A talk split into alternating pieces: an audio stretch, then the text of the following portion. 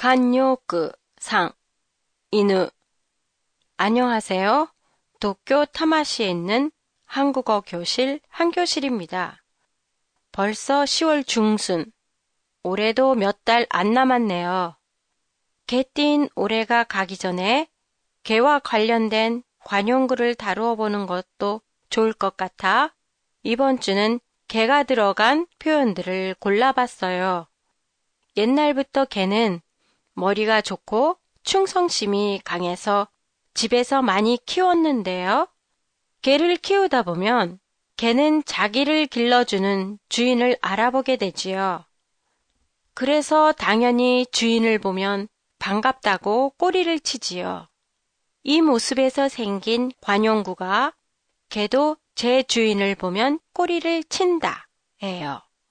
동물인 개도 자기 주인을 알아보고 꼬리를 치는데 하물며 사람이 자기에게 도움을 주거나 은혜를 베푼 사람의 고마움을 잊어버리는 건 사람의 도리가 아니다 라는 뜻이에요.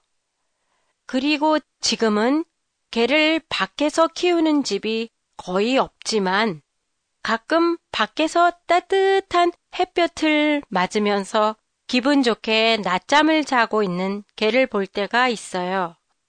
그러면 나도 일해봤으면 아, 부러워 라고 생각할 때가 있어요. 이렇듯 바쁘거나 힘든 자신을 놀거나 쉬고 있는 개에 비유해서 개팔자가 상팔자라고 해요. 혹은 놀거나 쉬고 있는 개의 팔자가 자신의 팔자보다 더 좋다는 뜻으로 쓰이기도 해요.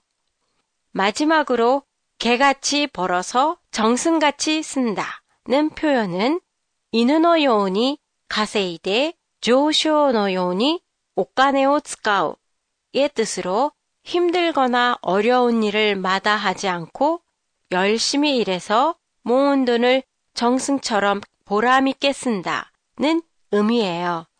최근에 노블레스 오블리주의 정신과도 조금 비슷하다고 볼 수 있어요. 한 교실의 페이스북에 들어가시면 오늘 팟캐스트 본문 설명을 보실 수 있습니다.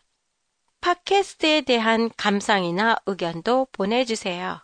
안녕히 계세요.